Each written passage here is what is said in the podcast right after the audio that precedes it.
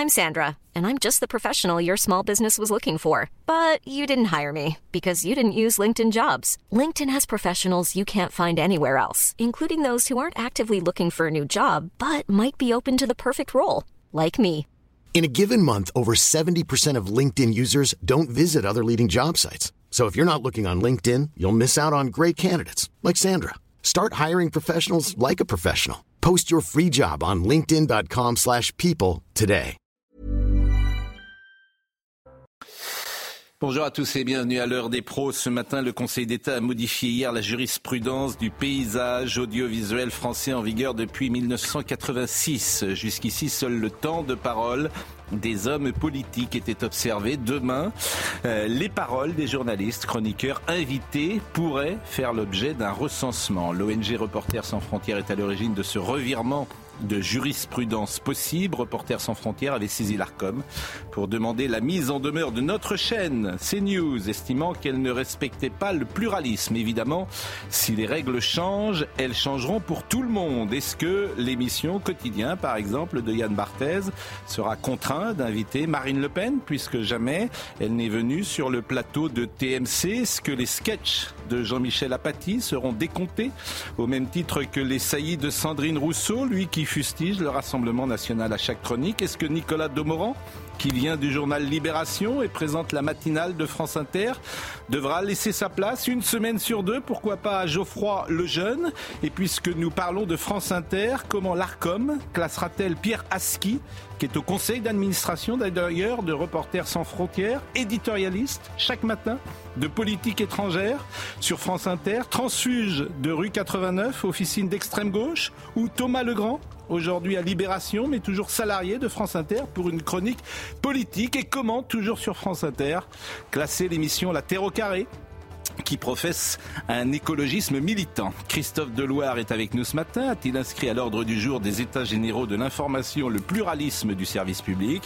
Il réserve ses coups les plus durs pour CNews. Il est étrange d'ailleurs de constater que les attaques les plus vives viennent de Télérama, Libération ou Le Monde, la sainte trinité des bien-pensants qui éructent l'anathème quand ils entendent dans le paysage d'autres voix que les leurs.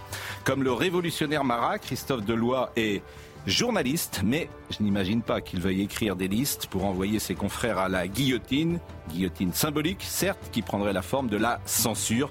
Je le remercie d'être avec nous et il pourra nous répondre dans quelques instants. Bonjour Christophe Bonjour.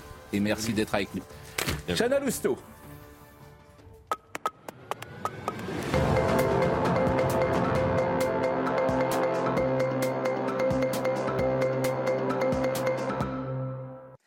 Pascal, bonjour à tous. Attention, si vous avez prévu de partir en vacances en train ce week-end, les contrôleurs de la CGT et de Sudrail appellent à la grève dès demain soir. L'objectif de la SNCF est d'assurer un TGV sur deux. En attendant, les usagers sont agacés d'avance.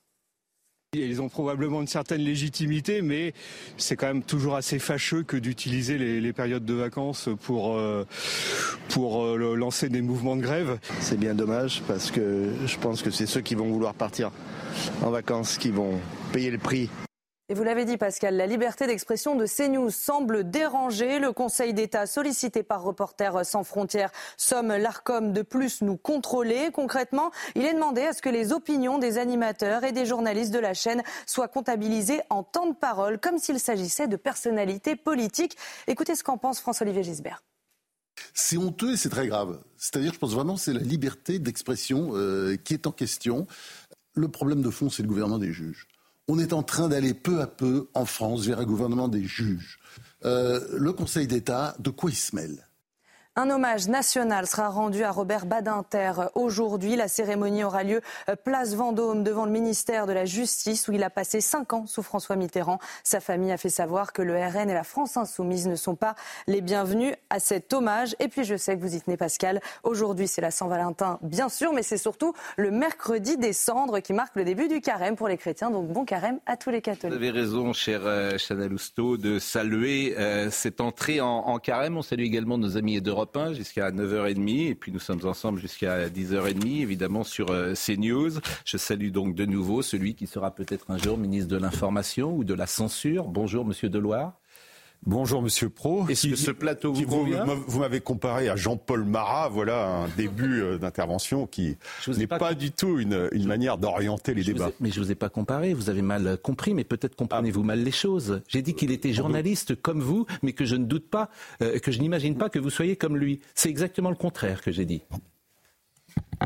Mais j'ai l'impression que réécouterai. Puis je, mais, ah, ah oui, mais, bon, commençons pas sur un aspect. Prenez, prenez des notes, prenez des notes parce que j'ai l'impression que vous écoutez mal souvent. Est-ce que le plateau vous convient Est-ce que le... attendez, je vais. Mais moi, je juge pas les plateaux. Attendez, je présente les gens d'abord. On dit bonjour. C'est juste de la politesse. On dit bonjour aux gens qui sont sur le plateau. Je me souviens d'une émission, vous savez, où le présentateur commençait avec des gants de boxe, ça me rappelle un peu ça. Charlotte, non, je dis bonjour à nos invités. Je me souviens. Charlotte Dornelas. On va parler du fond, je pense. Vous connaissez Charlotte Dornelas Elle n'est pas que j'ai salué. Bon, je vois parfois qu'elle est euh, considérée comme une journaliste d'extrême droite. C'est votre avis? Euh, je ne crois pas que vous m'ayez vu dire ça, ni que vous ayez vu quiconque de Reporters sans frontières dire ça. Donc, nous ne catégorisons pas les journalistes. Donc, je tiens à le dire. Donc pour vous, Charlotte Dornelas, Reporters sans frontières partout dans le monde. Donc pour vous, Charlotte Dornelas, ce n'est pas une. attendez, je, vais vous dire une phrase. Je, présente juste les journalistes. Nous ne catégorisons les journalistes, ni nous, nous ne leur demandons leur carte euh, politique ou leurs opinions bah, politiques. sauf que vous n'attaquez que CNews. Vous, vous avez dit, bon, vous n'attaquez que CNews. On va y venir.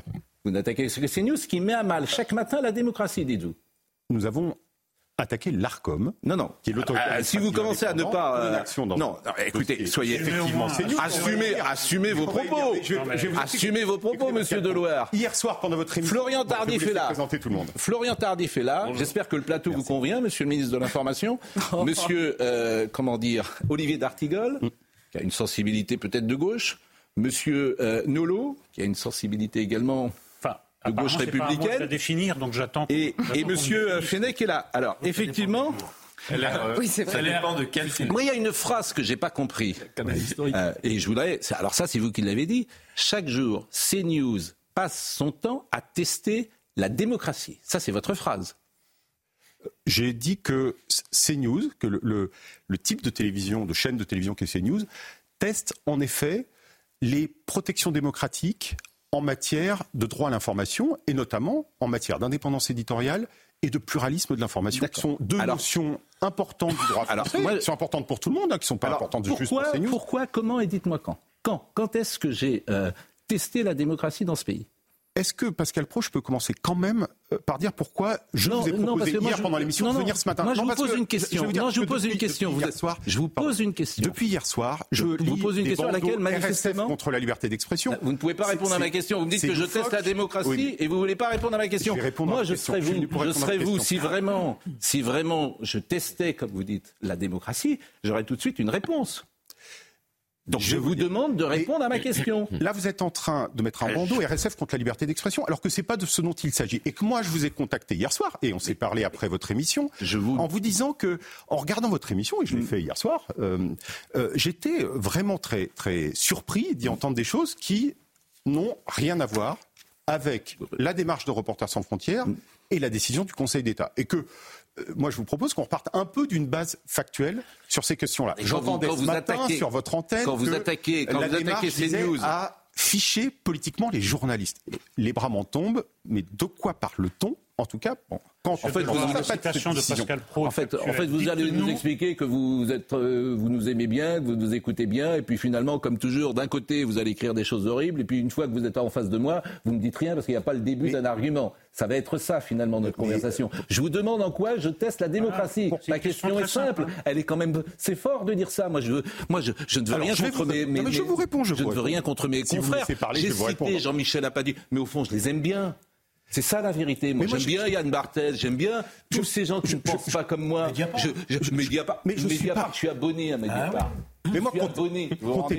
je paye à Mediapart. et j'ai pas envie de faire fermer Mediapart, monsieur Deloire. Surtout pas. Voyez-vous, surtout pas. Donc je vous pose une question, vous n'y répondez pas. Bah, euh, Laissez-moi parler. Je bah, vous, oui, mais je vous êtes pas, franchement, vous n'êtes pas terrible hein, jusqu'à présent.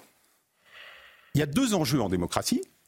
Enfin, il y en a beaucoup. Mais s'agissant de la liberté d'expression, il y a évidemment euh, le périmètre de la liberté d'expression et qui doit être extrêmement large. Il y a des exceptions prévues par le droit, mais pour le reste, tout ce qui n'appartient pas au champ des exceptions à la liberté d'expression est autorisé.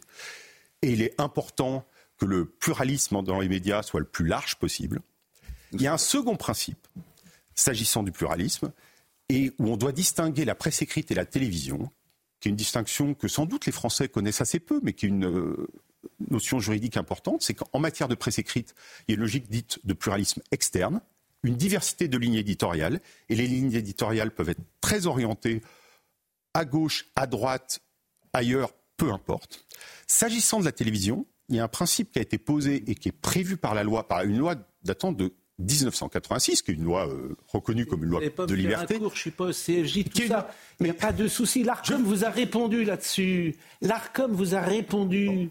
Donc vous, vous êtes allé voir euh, le, Conseil d'État. L'ARCOM vous a dit CNews respecte la loi de 86. Vous, vous êtes venu sur un autre terrain en expliquant que Charlotte Dornelas maintenant doit être comptabilisée, peut-être parce que ça n'est pas euh, dans la décision, ça n'est pas dans la démarche. De alors, alors, alors, alors, il n'y a pas de problème.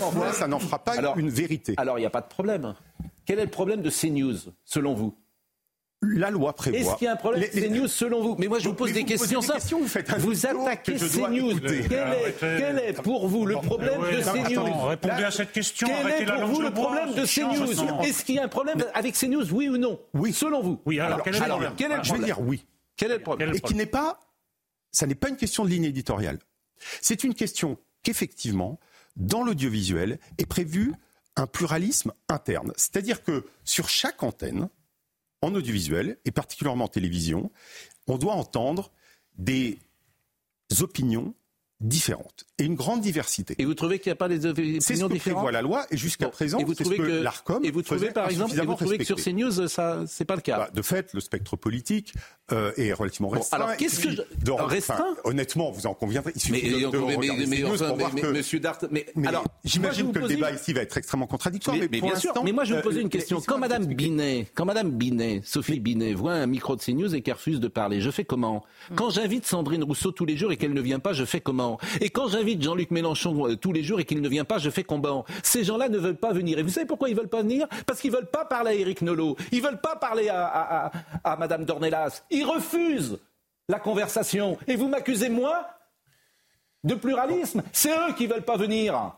C'est eux qui ne veulent pas venir. Alors quand monsieur, monsieur Mélenchon, sur tous les plateaux, il ne veut pas parler avec Nolot. Pourquoi? Parce que Nolot est très intelligent et il va le mettre en difficulté. Peut-être. Peut-être. Donc ne parlez pas de pluralisme, s'il vous plaît. Et ne parlez pas de démocratie. et ne donnez pas de leçons. Et ne donnez pas de leçons, s'il vous plaît. Surtout pas à moi. Surtout pas à moi. Je, vous pose des questions depuis un quart d'heure. Il n'y a pas l'ombre d'une réponse dans vos questions. Monsieur Deloire, vous me... je, attendez, me demande. attendez une seconde. Une seconde. Vous ne vous a pas parlé encore. Je vous ai pas parlé encore.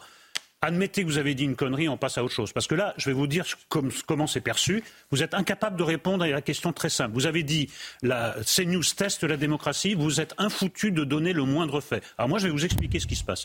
Il y a une mise au pas de tout ce qui ressemble à une dissidence sur la base d'un syllogisme. Tous les gens qui s'éloignent d'un iota de la doxa sont classés à l'extrême droite. Une fois que tout le monde est classé à l'extrême droite, vous arrivez en disant ben Regardez à CNews, ils sont tous d'extrême droite.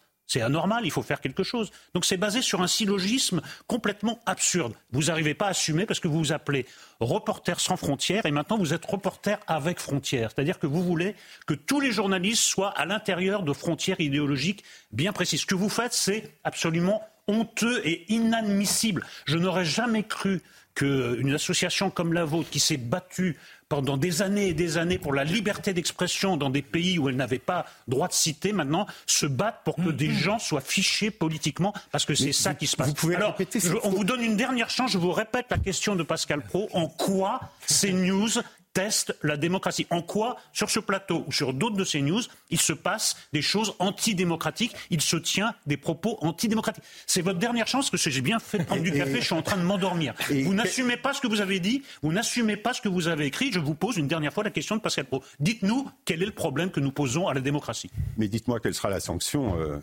quand vous exécuterez votre menace. Euh, quelle menace? Vous m'avez dit que c'était la dernière fois. Non, mais monsieur Deloire, euh, bon, je vais pas. Bon, non, mais laissez-moi vous répondre. En fait, vous dites n'importe quoi. Quelle menace a été dite Vous voyez, ce qui est en train de se passer. Mais vous dites n'importe quoi. Mais, mais, vous me traitez de menace. Mais quelle menace On vous pose une question. dans ce débat mais on, euh, Le journalisme, c'est quand même d'abord aller rechercher des faits. Est-ce qu'on peut pas On vous pose une question, vous êtes incapable de répondre. On vous est incapable de répondre à une question et vous parlez de menace. Je n'ai pas encore réussi à expliquer le sens de la décision, la nature de la décision. Vous m'en laissez pas le temps. On est là dans une inflation du commentaire parce que vous avez un vous avez dit que la ligne éditoriale, je retiens que la ligne éditoriale dont euh, mes collègues prennent des risques, certains finissent en prison et aller dire que nous sommes contre la liberté d'expression. Vous avez dit que la ligne éditoriale de CNews ne posait pas de problème. Je retiens cette phrase d'ailleurs qui est, euh, qui est formidable. Non, c'est dément. Vous avez dit, que ça n'était pas une question de ligne éditoriale exactement. Euh, nous n'avons aucune préférence pour une ligne éditoriale contre une autre. Vous n'attaquez que CNews. Visiblement, vous n'êtes pas allé sur France Inter. CNews, CNews est conventionné par euh, l'autorité administrative indépendante ARCOM comme service d'information. Euh, nous avons diligenté des études d'information vraiment factuelle, de présentation des faits. Il y avait au moment de l'étude 13% sur le temps de l'étude. 13% sur 100% du temps.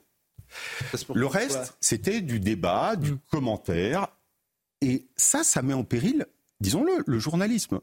Le journalisme, c'est pas simplement. C'est dément, en fait. ce que vous dites est dément. le commentaire met, en péril le journalisme. Mais vous êtes, mais c'est dément ce que vous êtes en train de dire. Le journaliste, c'est d'abord la recherche. Le, journaliste, mais là, vous êtes en train de témoigner. Vous êtes en train. Pardonnez-moi, le journalisme, c'est qui consiste à être dans une forme de condamnation.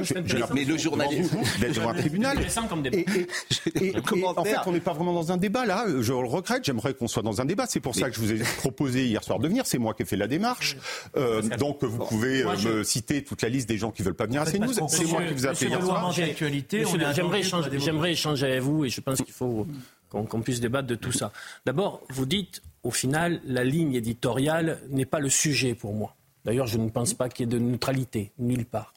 Ce que vous dites, c'est ce qui est important, c'est la capacité des citoyens à accéder à une diversité de faits et d'opinions. C'est ça, en fait, euh, sur lequel vous pointez. Absolument. Moi, je peux témoigner c'est mon expérience, je ne sais pas si vous regardez ces news régulièrement, euh, que j'ai à réagir à une diversité de faits. Je peux témoigner que les débats, en effet, ils existent, peuvent être rugueux, en tout cas, ils existent. Est-ce que, au regard du constat qui est le vôtre, vous encouragez des personnes qui ne souhaitent pas participer à ces débats à venir se frotter au réel et à débattre? Première chose.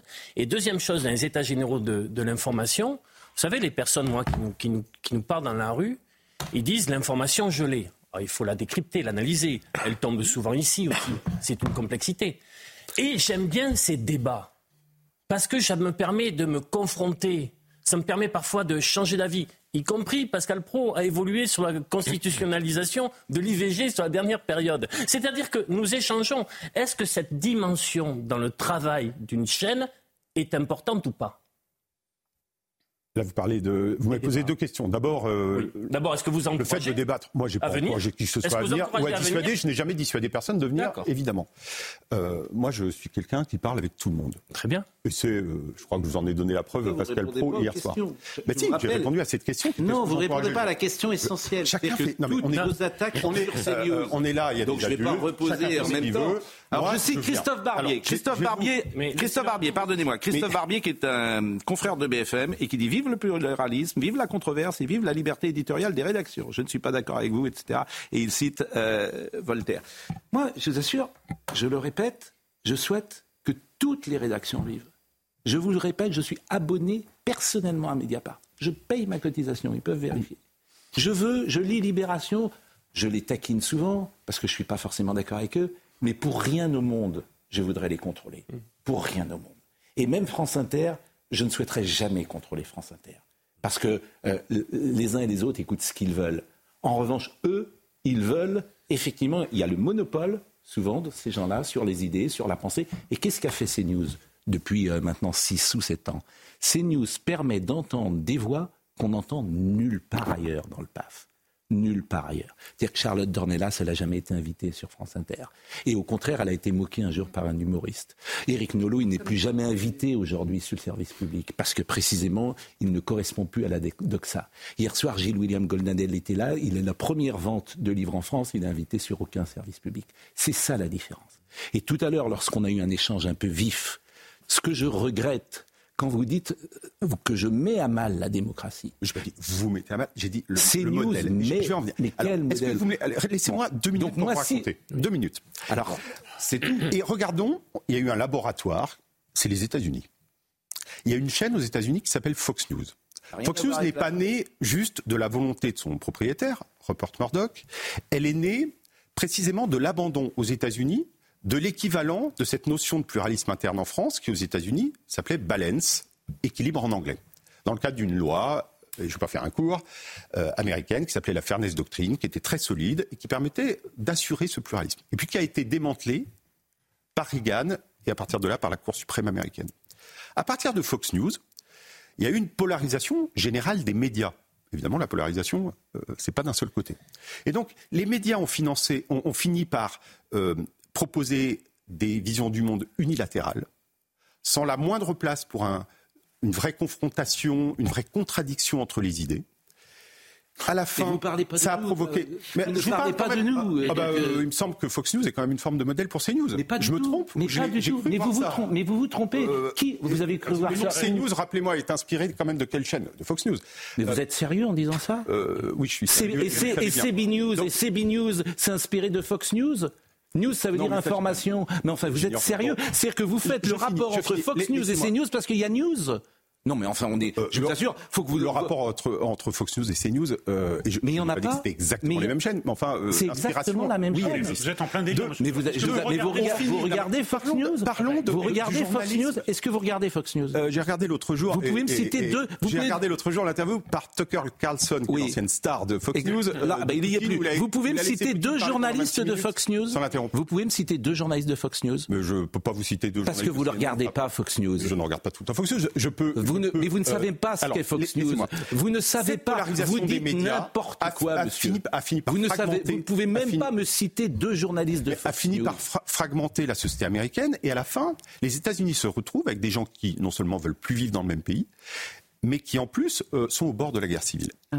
Est-ce que c'est ce que vous voulez Ou est-ce qu'au contraire, et, et, Pascal n'importe quoi. Et Pascal c'est n'importe quoi. Bah, euh, Excusez-moi, Fox News, ça n'a rien à voir avec CNews. Vous citez un ancien journaliste de CNews, euh, de, de, Fox News, en disant, bah, vous voyez bien. Écoutez, vous êtes complètement à côté de la plaque. Je ne sais pas ce qui vous a pris. J'ai l'impression que vous avez dit une connerie, vous voulez pas revenir dessus et vous vous enfoncez parce que c'est Reporters sans frontières et pour la censure. C'est emmerdant. Je vous assure, moi je m'inquiète.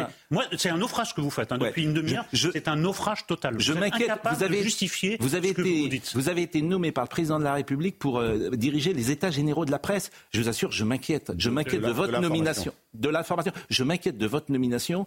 Je ne comprends rien de ce que vous dites. Je ne sais pas dans quels médias vous avez travaillé. Euh, on, on, nous apprend la clarté et la concision manifestement, on ne vous l'a pas appris. Vous êtes dirigeant du CFJ également, vous dirigez le centre de formation des journalistes. C'est effrayant ce que j'entends depuis tout à l'heure. Je pensais vraiment, en venant sur ce plateau, que vous auriez des arguments contre nous. Bah, contre nous.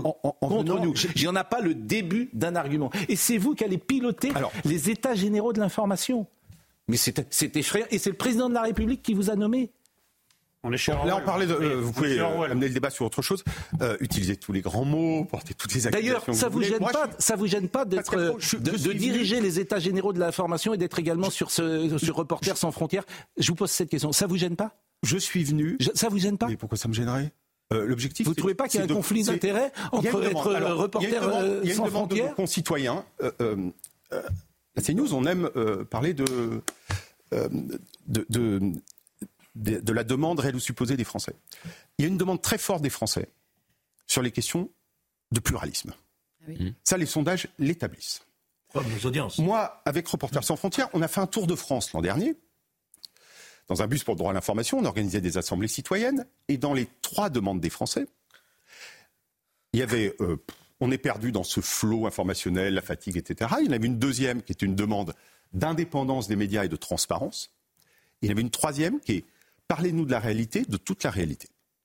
Ah. il y a une demande très forte en matière d'indépendance éditoriale. Il y a une demande très forte. Monsieur Deloire, chacun regarde ce qu'il veut. S'il n'y avait qu'une chaîne, les gens font ce qu'ils veulent. Moi, je ne vais, pas, vais pas gouverner l'âme des gens. S'ils veulent regarder France Inter, ils regardent France Inter. Charlotte qui n'a pas parlé. Moi, en fait, j'ai deux questions, justement par rapport à ce que vous venez de dire. Vous expliquez, en prenant l'exemple de Fox News, que la ligne éditoriale d'un média a pour conséquence de fracturer la société. Je m'étonne toujours que vous ne posiez pas la question dans l'autre sens, c'est-à-dire la question du pluralisme. Si on la prend sur l'ensemble des médias, CNews, en abordant certains sujets qui ne sont pas traités ailleurs, en faisant parler des personnes qui ne sont pas invitées ailleurs, a répondu à l'échelle globale, à, un manque de pluralisme. Et c'est ce que les gens vous disent. En effet, parlez-nous de toute la réalité. Certaines n'existaient pas. La deuxième chose, c'est que avant que ces news existent, par exemple sur la question de la fracture de la société, il y a deux événements qui ont euh, montré que les Français sont quand même assez grands pour prendre de la distance aussi par rapport à ce qu'ils entendent. La première chose, c'est Jean-Marie Le Pen au second tour en 2002. Pas un média en France, à l'époque, ne plébiscite le vote pour Jean-Marie Le Pen. Vous serez d'accord avec moi il arrive au second tour. Donc la fracture. constitutionnel européen, exactement. il y a une grande fracture, puisque. Eh ben, ces deux exemples, ces deux, exemples, ces deux exemples-là montrent que les Français ont d'abord une distance à l'égard de leurs médias et qu'une partie des Français choisit contre l'avis de 100% des médias. Là, le pluralisme, il se pose sur les deux terrains. Et la deuxième question que j'ai, c'est que RSF a parlé, et là je vais parler factuellement, comme vous dites, euh, a travaille sur la base d'un rapport fait par le sémiologue François Jost, qui compare. Alors là, vraiment, j'étais très étonnée. La, démarche, c'est d'analyser la ligne éditoriale de CNews, donc le choix des sujets et la manière de les traiter dans leur hiérarchie, à partir des choix faits par BFM TV. Mais qui décide hmm. que la ligne éditoriale de BFM TV est objective hmm. et qu'à partir de ça, on peut décider que celle de CNews n'y est pas? Donc s'il faut un comité de décision du choix des sujets, de leur hiérarchie et des mots à utiliser pour le traiter, il faut le dire comme ça. Mais là, je suis très étonnée, en effet. Ce euh, c'est pas l'objet de l'étude. L'objet de l'étude, ah c'est d'avoir suivi euh, moi, vous me faites peur. Franchement. Mais laissez-moi parler. mais à tout point de vue. Vous êtes en train, vous êtes vraiment en train de faire la preuve. Entre votre ligne idéologique et votre confusion intellectuelle, vous me faites très peur. Hein. Mais vous êtes en si train c'est à vous qu'on confie l'information en France, le, soin de définir ce que c'est qu'une bonne information, qu'une mauvaise information, je vous dis, vous me faites peur. Éric Nolot, vous l'avez lu la décision? Euh, Très honnêtement. Nous l'avons lu ce matin. Oui. Euh, et, ce, que, vous réclamez Georges Fenech, euh, la Lune, nous en avons parlé avant. Je crois pas que vous l'ayez. juste un mot, parce qu'il y a notre ami Thomas Hill. Je suis obligé de lui dire bonjour et au revoir en même temps. Thomas Hill, restez. D'abord, je vous remercie d'être là. Hein. Parce que ça, c'est, je veux dire, vous nous attaquez durement, donc forcément, moi quand on me dit, attendez, parce que je dis bon au revoir à Thomas Hill. Il est là, Thomas? Je lui dis bonjour et au revoir. Thomas, c'est un peu chaud. Figurez-vous que c'est la Saint-Valentin, donc on a dit à Monsieur Deloire de venir pour la Saint-Valentin. ensemble. Mais parce que on va trouver un terrain d'entente parce que je rappelle que c'est un journaliste, c'est quelqu'un comme nous qui a une carte de presse comme nous. Mais bon. Et vous avez raison, vous avez raison de souligner qu'il est courageux de venir sur votre plateau en tout cas. Bon, en tout cas, c'est parfait. Merci, bonne émission à vous. Bon débat, Pascal. Bon, euh, donc je, restons évidemment courtois, mais moi, ce qui me. Ah bah, je, trouve. Une réponse, Pascal. Voilà, vous allez avoir une réponse. voilà, on veut, on veut, tous une réponse. Mais effectivement, comme vous nous dites qu'on met à mal la démocratie, ben on est un peu agacé. Et, c'est tout. Non, mais, euh, un, à aucun moment, évidemment, euh, le traitement de l'actualité par euh, BFM TV doit être la référence. C'est pourtant le cas de l'étude, vous êtes d'accord? Non, l'étude ne porte pas, c'est pas une étude comparée des deux antennes. Il euh, y, a, euh, je l'avais oublié moi pour tout vous dire, euh, peut-être une référence, j'en doute pas. Mais, mais l'étude, elle porte. Mais lisez l'étude comparée, pardonnez-moi de le dire encore, L'étude, elle porte. mais enfin, vous, vous, vous, n'avez pas lu l'étude que vous avez commandée. Je suis quand même très surpris. vous dites CNews n'est pas BFM. Bah oui, CNews n'est pas BFM, effectivement. mais moi, je ne suis pas venu dans une démarche hostile. Mais moi non. Je, euh, vous observerez que Représentation a attaqué l'ARCOM, le Conseil d'État. Ah oui, euh, effectivement, pour inaction dans le dossier CNews. Que la décision du Conseil d'État. Hmm. Elle s'applique à l'ensemble de l'audiovisuel. Ah, nous ne demandons oui, mais vous n'avez attaqué que CNews. Euh, nous ne demandons pas. Non mais, hein. mais nous ne demandons évidemment pas un droit spécifique ou au contraire des restrictions spécifiques pour CNews. Absolument pas. Bon. Euh, à la fin, vous, conviendrez, vous conviendrez que euh, la loi, elle s'applique pour tous de la même manière. Mmh. Mmh. pourquoi vous n'attaquez que ces news alors? Pourquoi vous n'avez pas attaqué Pourquoi vous n'avez pas attaqué France Inter? Et parce que, euh, et je crains que ce matin notre discussion en soit un, exemple, un mauvais exemple, mais sur les plateaux de CNews où on est plus souvent dans le commentaire, la discussion, que dans l'enquête, C'est dément. Euh, oh, le niveau de journalisme, d'enquête, de terrain. Qu'est-ce que vous racontez? Le commentaire a toute sa place sur France Inter, mais bien sûr. Mais Ici, mais il y a des reportages ici. Écoutez, ça n'a aucun sens. En tout cas, ce principe de pluralisme, il s'applique évidemment à, tout euh, l'audiovisuel privé comme à l'audiovisuel public. D'accord, mais si vous aviez ciblé mais parce tout le monde, ici, regardez, pourquoi vous avez ciblé CNews Je on vous est pose dans des cette débats même avec des nuances sur les mêmes positions. Mais sur quel sujet, mais sur quel sujet et, quand Moi, j'ai pas encore parlé. Et, pour vous, ah, ben, je, vais vous laisser. Moi, je, je, n'empêche personne de parler. J'aimerais beaucoup que Reporters sans frontières parfois nous accompagne justement sur le terrain. Parce que moi, je suis sur ce plateau, mais parfois, j'y suis aussi sur le terrain. J'aurais bien aimé être soutenu, par exemple, parce que j'ai suivi la gauche durant la campagne présidentielle. Et je peux vous dire que oui, la pression exercée par certains, par certains politiques, pour tenter de contrôler ce que disent les journalistes sur la personnalité politique en question, je l'ai vécu. Et je l'ai très bien vécu, je peux vous dire. Et il n'y avait personne. Et je peux vous dire qu'on était très peu. Je vais vous citer un exemple précisément. Il y a eu un meeting de Jean-Luc Mélenchon où les équipes de Jean-Luc Mélenchon, effectivement, ont été déçues du fait qu'il y avait beaucoup moins de personnes qu'annoncées. On a été trois journalistes à le dire. Trois journalistes à le dire. Compte tenu de la pression qui a été exercée sur les journalistes sur place, qui n'ont pas osé, parce qu'ils suivaient la campagne du candidat, aller effectivement contre la pression de ces équipes. Et ça, malheureusement, c'est ce qui se passe également. C'est également ce qui se passe en France. de droite malheureusement, malheureusement, je le regrette. Mais, vous-même sur cette antenne, vous avez critiqué l'arbitraire. Tardif n'est pas journaliste de droite. Vous-même, pardonnez-moi de le dire comme ça. Il n'y a pas de journaliste de droite et de journaliste de gauche. C'est vous, c'est dans votre, c'est dans votre voix d'ailleurs. C'est très étonnant. C'est très étonnant. Il y a des journalistes qui ont des. Euh, Précisément, euh, c'est pas une décision politique c'est une décision démocratique. Il y a quand même quelque chose qui transcende euh, les logiques partisanes. Non, mais je, vais parler. Et particulièrement, particulièrement s'agissant du journalisme et de l'information, c'est des grands principes d'honnêteté de l'information, de pluralisme, d'indépendance, euh, protéger la, la fiabilité que respecte ces, news selon la Il faut sécuriser la liberté d'expression. Et dans la liberté d'expression, il y a euh, des euh, responsabilités particulières attachées aux journalistes. Monsieur Deloire, au-delà de Reporters sans frontières, des états généraux sur la presse que vous présidez, etc. L'information. L'information. Moi, ce qui m'a effrayé hier, je l'ai ressenti comme vraiment une rupture, c'est un putsch judiciaire du Conseil d'État qui s'est substitué au législateur qui a rajouté à la loi de 1986, j'ai relu toute la loi de 1986, qui a restreint encore davantage la liberté d'expression. C'est ce que dit Franz-Olivier Gisbert aussi, on l'a entendu tout à l'heure. Donc moi j'en appelle très solennellement à, à, nos dirigeants politiques et au Premier ministre, Gabriel Attal, qui est, rappelons-le, le président de l'Assemblée générale du Conseil d'État qui a vocation à conseiller l'État. Et qui est venu euh, de nombreuses fois sur ce plateau.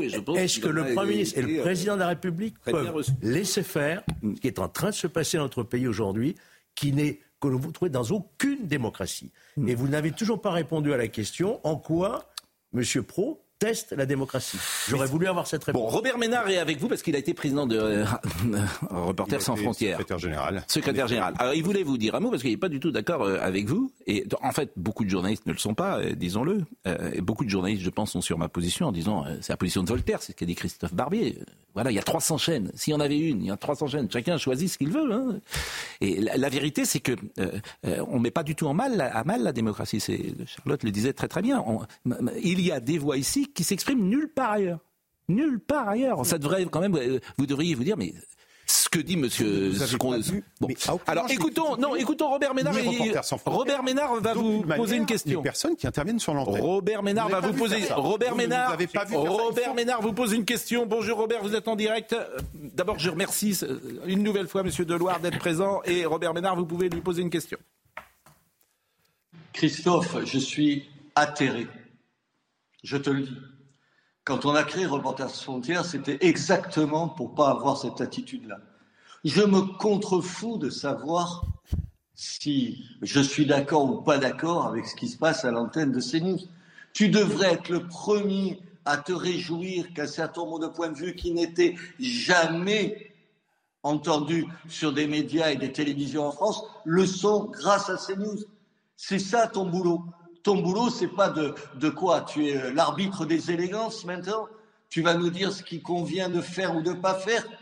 Mais enfin, on s'en contrefou de ça. Reporters Frontières, ça a été créé, pardon, c'est moi qui l'ai créé avec trois journalistes. Tu le sais, je l'ai dirigé pendant 23 ans. Ça a été fait pour défendre des gens dont on trouvait les opinions, pour certaines de temps en temps, même indéfendables, figure-toi. On allait sortir des gens de prison dont je ne partageais rien, absolument rien. Et ici, on a une, télé qui, a le malheur, oui, à tes yeux, parce que ne prends pas, il faut pas, tu vas pas moi me prendre pour un imbécile. Qu'est-ce qu'ils ont? Ils sont de droite, et tu n'es pas de droite, et tu n'aimes pas beaucoup les gens de droite. Et oui, c'est ça, Christophe. Tout le reste, c'est du baratin. Le problème, c'est les liens incestueux qu'un certain nombre d'organisations de défense des droits de l'homme, et je me flatte de dire que ce n'était pas le cas de Reporters Frontières, mais ça l'est aujourd'hui avec la gauche. Au fond, il n'y a de, de bonne pensée qu'à gauche. Le reste, c'est une espèce d'intrusion qui ne le mérite pas. Tu peux dire tout ce que tu veux, tout ce que tu veux. C'est ça aujourd'hui. Sinon, mais attends, je t'ai jamais entendu protester contre les propos, je sais pas, d'Edoui Plenel sur Mediapart tu n'as jamais trouvé que sur ce qu'il disait sur la liberté d'expression, ça te posait un problème. Jamais tu as eu une réflexion. Cette discussion, on l'a eu trois fois, donc on l'a publiquement aujourd'hui. Je, suis peiné, je vais te dire quelque chose. Parce que depuis que j'ai quitté Reporters Frontières, ça fait maintenant, je sais pas, 15 euh, ans ou 16 ans, ça fait 16 ans exactement, jamais, je te l'ai dit, jamais je n'ai parlé de Reporters Frontières malgré de temps en temps des différences de sensibilité. Je ne l'ai jamais fait. Tu peux au moins reconnaître que je ne l'ai jamais dit. Mais là, non.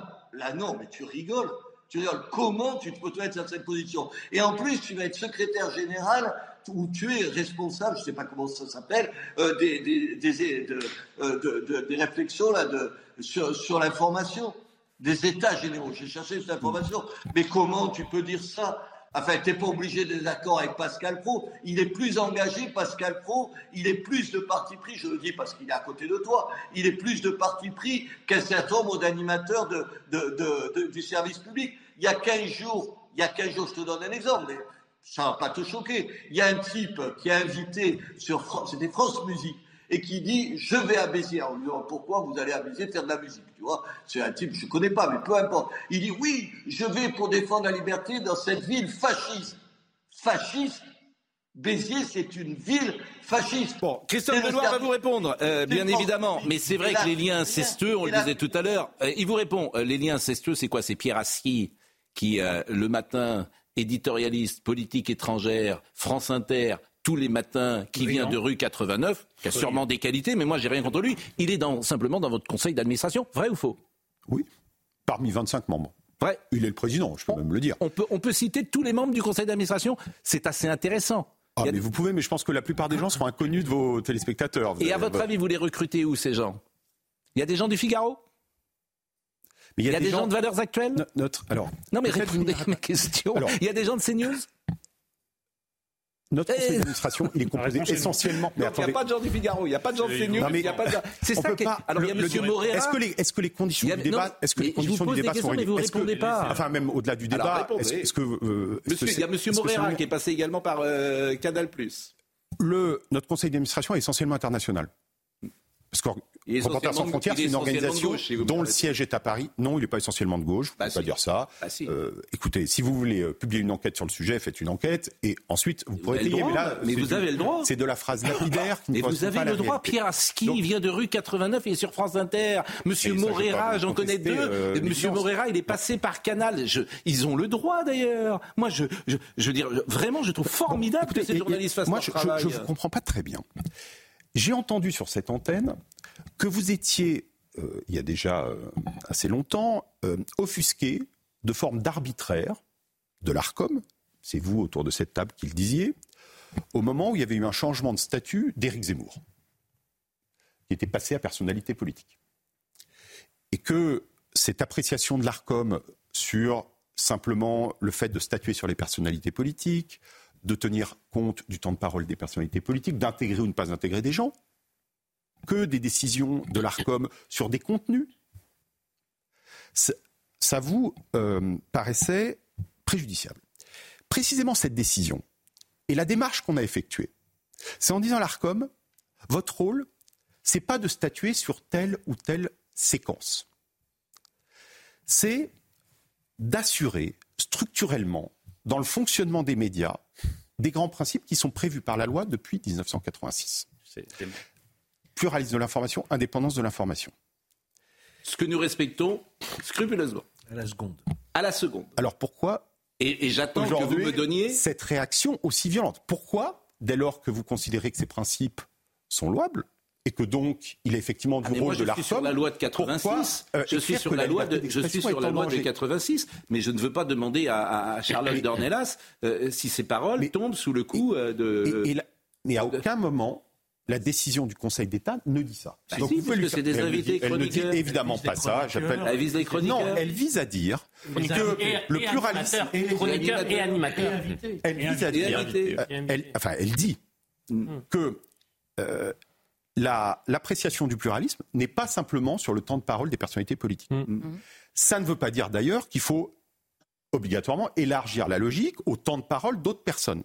Ça n'est absolument pas ce que dit la décision, puisque la décision Alors qu'est-ce que ça veut dire hein La décision donne six mois à l'ARC. Charlotte Dornelas. Pour trouver un moyen. Quoi. Trouver un moyen. Et évidemment, il faut que ce moyen euh, soit pertinent, soit pas une usine à gaz. Euh, il y a des propositions sur la table.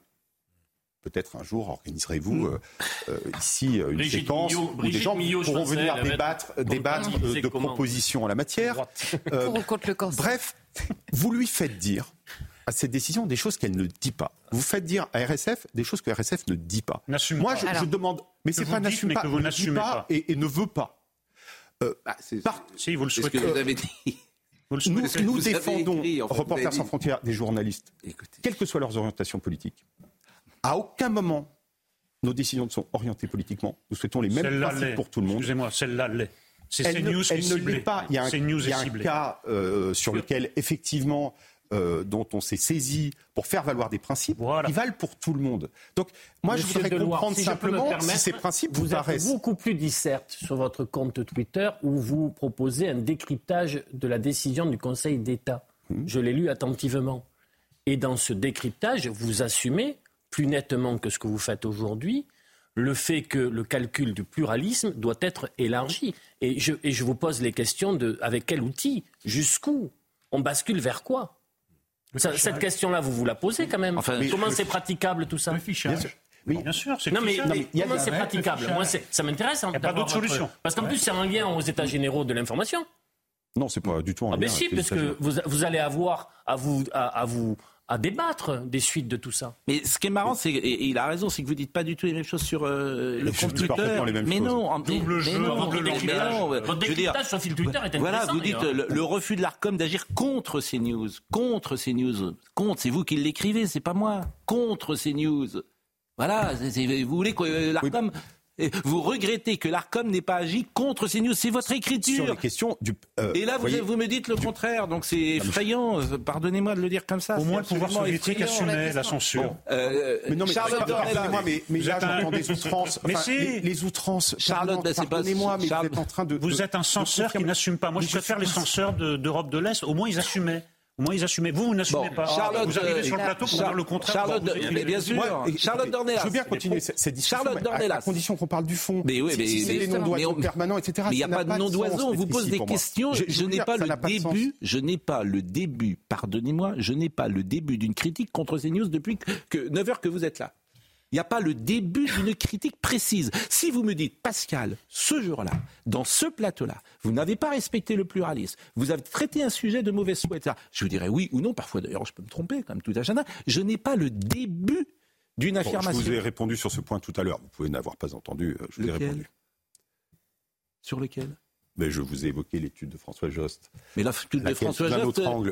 L'étude de François Jost, mais moi je ne prends pas. Je prends un service d'information, il y a seulement 13% d'informations factuelles, que le reste c'est du commentaire. Moi je, je, je, pas du vous commentaire. Dire, le commentaire. Pardonnez-moi, ce le journaliste. le journaliste. débat. Ça du débat. Mais bon, ça n'est pas du journalisme. Le débat. Parce que vous savez ce qu'est le journalisme. Il y a du débat sur vous, savez ce qu'est le journalisme C'est pas le journalisme, vous. Vous êtes, vous bah, êtes dans la profession, vous êtes Albert Londres. Toute votre itinéraire montre que vous êtes vraiment euh, un, grand parmi les grands de ce métier et qu'il faut se prosterner devant vous. Moi, si vous voulez, non, mais euh, je, vous, incite simplement parce qu'il faut non, mais, être dans, dans, une forme de respect. Mais, non, mais qui êtes-vous Qui êtes-vous pour donner des leçons de journaliste Qui êtes-vous Qu'est-ce que vous avez fait dans votre métier, dans ce métier qui justifie la euh, position que vous avez Le récit de Donc Charlotte Dornelas vous pose une question. Mais si, parce que vous êtes dites le journaliste, vous le définissez. Attendez, est-ce qu'on est tous autour de cette table légitime ou pas Vous êtes. Je vous demande si vous êtes Albert Londres ou Pulitzer. Honnêtement. Donc, je vous demande si vous êtes Pulitzer ou Albert Londres. Eh ben non. Charlotte Dornelas vous pose une question. Je ne suis pas Pulitzer ni Albert Londres, ça on en convient, mais je ne vois pas tellement le sens de la question. J'ai juste une question aux journalistes, là, cette fois-ci. une question assez simple. Où commence le commentaire? Parce que, pardon, mais dans la présentation des faits, je peux expliquer un même fait avec des mots différents, avec une manière de le présenter qui est différente. Donc moi, je pense que le commentaire commence dans la sélection et dans la hiérarchie des faits. C'est pour ça que je vous citais votre étude où il était reproché à CNews, même pas en creux d'ailleurs, totalement dans cette étude, de ne pas trier et hiérarchiser les informations comme en l'occurrence son confrère, ce qui, euh, à mon avis, est une attaque au pluralisme. Ma deuxième euh, observation, euh, précisément, c'est, je reviens sur les, fameux événements, je vous prenais des exemples précis, mais est-ce que vous voyez d'autres atteintes potentielles au pluralisme et à l'indépendance Je vais vous prendre des exemples précis. Quand vous avez la rédaction de France Inter qui réagit par communiqué, parce que trois personnes viennent dans la matinale, Natacha Polony, Alexandre Devecchio et Étienne Gernel. Donc Le Point, Le Figaro et Marianne. Ils sont invités le matin dans la matinale, trois minutes. Donc trois minutes chacun par semaine, neuf minutes. La rédaction réagit en disant c'est une atteinte à l'objectivité qu'il y a. Et la direction de France Inter dit on va nommer cette chronique en toute subjectivité pour calmer la rédaction. Moi, je vois dans le récit de cet événement-là une atteinte au pluralisme, ou en tout cas la révélation d'un manque de pluralisme. Deuxième exemple très précis, toujours à France Inter, je prends à dessein le service public parce que s'il y a bien une exigence de pluralisme qui est urgente, c'est d'abord sur le service public que nous finançons tous et que tous les Français financent. Deuxième exemple, l'année dernière, ou pendant la campagne présidentielle, la direction encore une fois de France Inter, décide de lancer un, petit euh, format, on va dire, de questions intimes, perso, aux candidats à la présidentielle. La rédaction réagit contre le format en disant que c'est une dépolitisation de l'information. Très bien. En précisant, surtout quand ça concerne les candidats des partis extrêmes, ils ne les définissent pas, donc voilà, les candidats des partis extrêmes, parce que ça sert à les dédiaboliser et j'insiste sur le mot, vous avez une rédaction d'un service public qui explique donc que son métier initialement, c'est à l'égard de candidats qui ne sont pas interdits et que des Français choisissent, que leur métier consiste donc à les diaboliser. Là, vous n'y voyez pas une atteinte au pluralisme.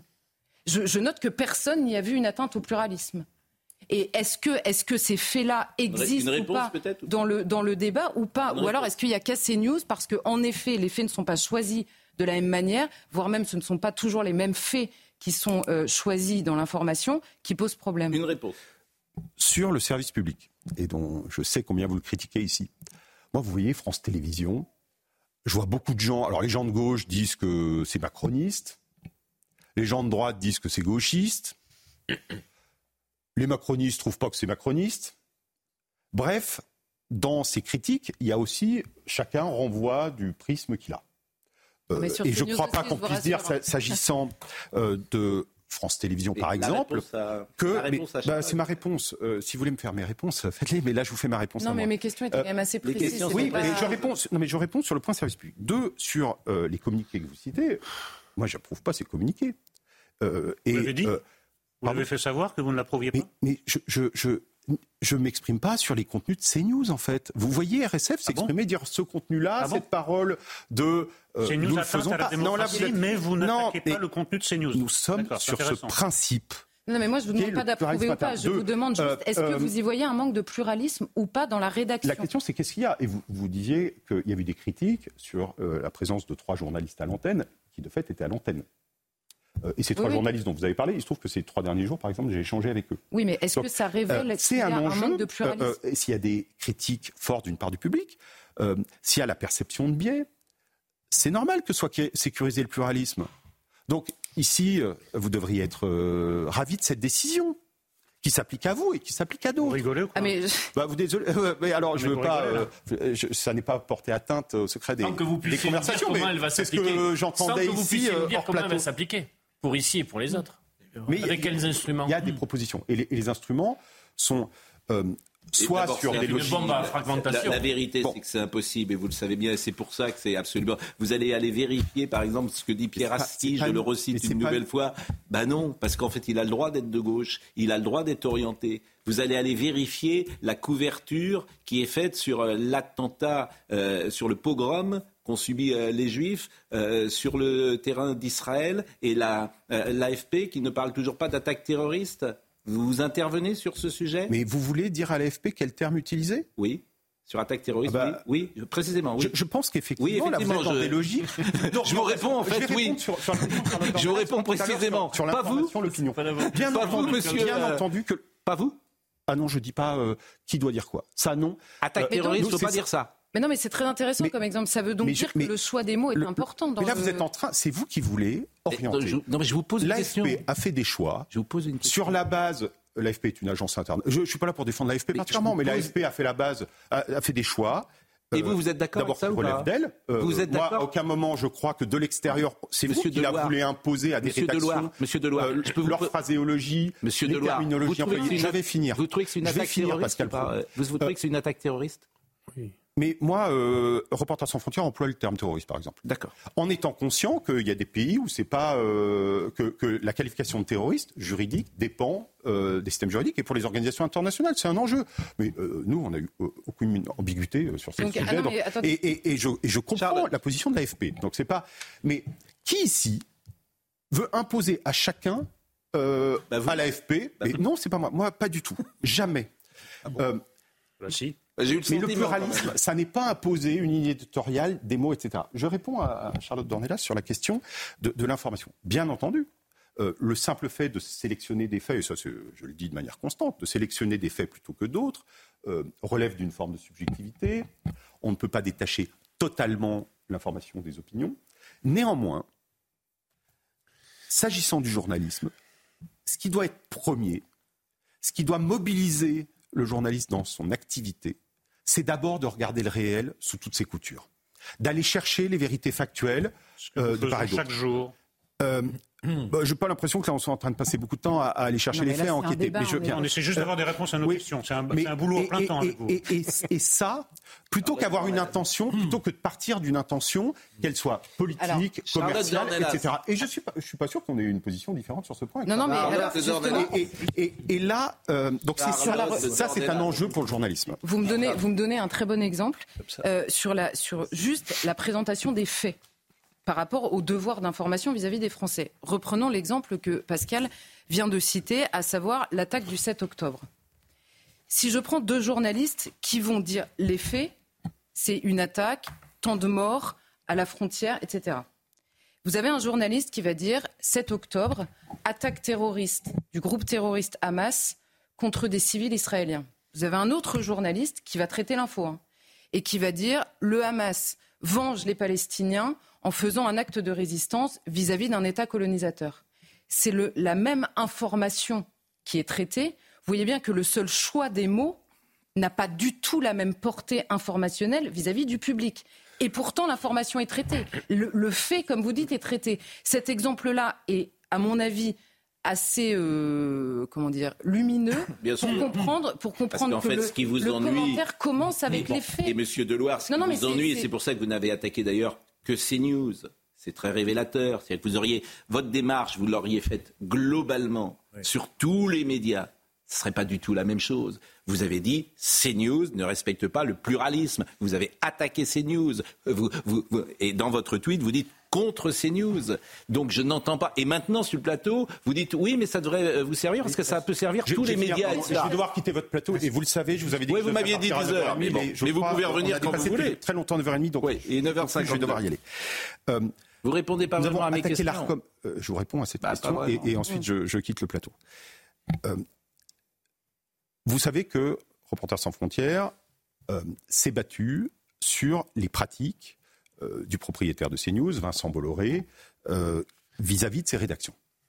Avec, disons-le, encore ces derniers jours, j'observe que ces faits n'ont pas été évoqués ici, mais deux sociétés des journalistes de deux médias du groupe qui ont dû interrompre leurs travaux, des rédactions où il y a eu à plusieurs reprises la stratégie du putois, on met euh, quelqu'un qui fait fuir les journalistes et avec des rédactions. Laissez-moi terminer. ce que vous dites, on n'est pas dans le Ce que vous dites est absolument euh, faux. Pardonnez-moi. C'est même insultant. Non, mais ce que vous dites est faux et insultant. Mais ce que vous dites est faux et insultant. Je suis désolé de vous le dire.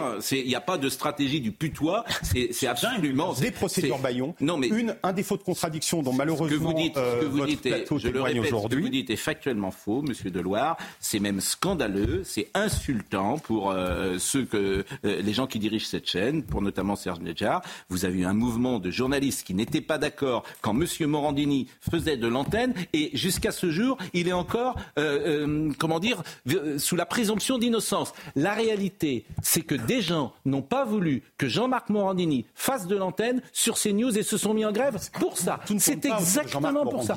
Reportage sans frontières, vous le savez, diffusé un documentaire cher monsieur, système B cher monsieur, des pratiques cher monsieur, je vous répète, sur euh, la euh, iTélé, j'ai vécu cela.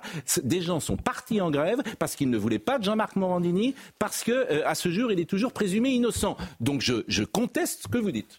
Et il est toujours moi, je suis venu ce matin, et je vais en terminer là. Ben non, mais en fait, ce que vous dites n'est pas vrai. on pouvait essayer de discuter. Je ne pensais pas qu'il y aurait de telles séries de noms d'oiseaux. la stratégie du putois. La stratégie du putois C'était pas des noms d'oiseaux, vous parlez des noms de mammifères. Non, mais écoutez. des noms de mammifères. Mais oui, mais on vous a pas.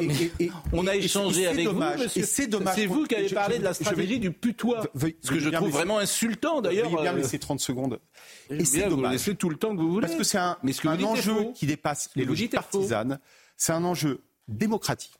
Et on pourrait, je pense, entre citoyens, entre des gens journalistes ou pas, arriver à se mettre d'accord sur l'importance de principes qui transcende plutôt que d'être dans, dans, des logiques de polarisation de très rudes. Vous devez partir. J'ai une dernière question, c'est par oui ou non.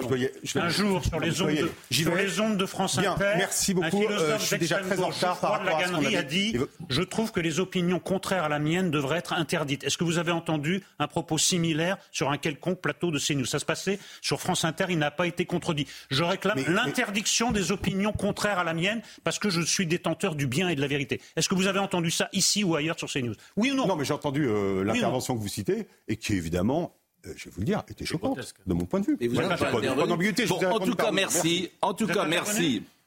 Non. En tout cas, merci, monsieur euh, Deloire. Et vous êtes venu sur notre plateau.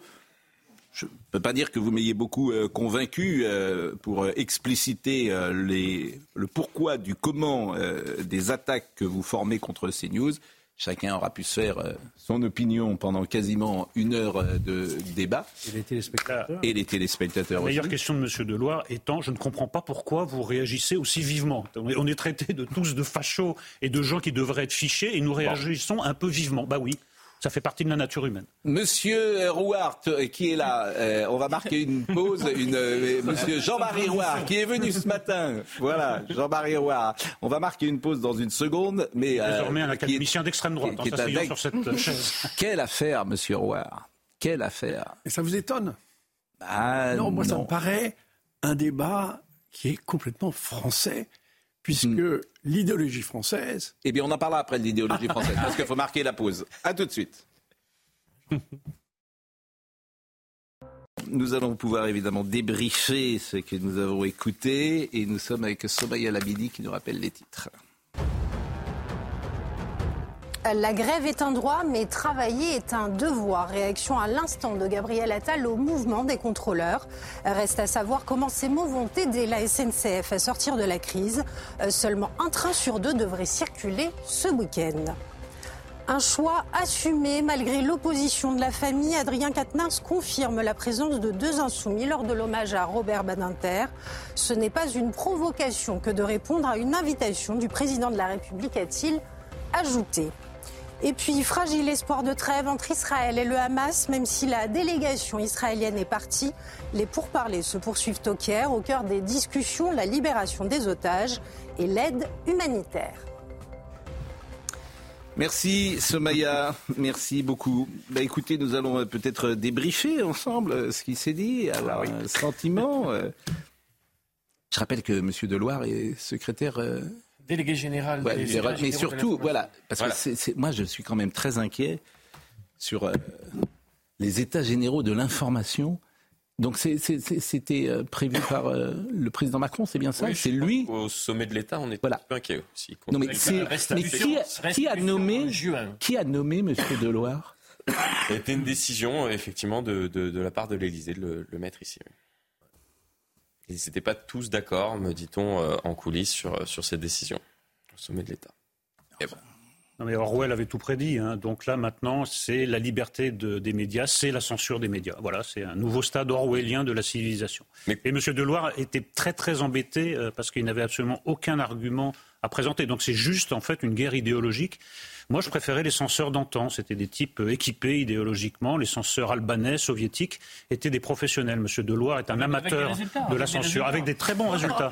Laissez parler le communiste un oui, peu. Oui, très bons résultats. Bah, alors, c'est pas que je prenne leur parti, mais simplement, euh, au, moins, c'était basé sur une idéologie euh, euh, sérieuse, concertée, étudiée. Là, Monsieur Deloire, il veut juste être dans l'air du temps. L'air du temps, c'est de taper sur ces news. C'est petit, c'est petit comme Ce qui m'a frappé, moi, surtout, parce que je pensais qu'il y aurait euh, des débuts d'arguments, qu'il y aurait une pensée cortiquée, comme on dit, qu'il y aurait des choses qu'on pourrait euh, reprocher, pourquoi pas, des exemples précis, et il n'y en avait pas le début.